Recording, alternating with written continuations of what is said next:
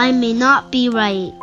One suffers when everyone else is wrong, and you are the only one who is right. Such mindset puts oneself to the opposite side of others. Therefore, whatever others say or do is sure to cause afflictions.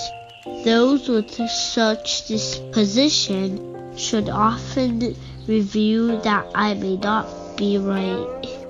Try to put oneself others' shoes and try not to be self centered.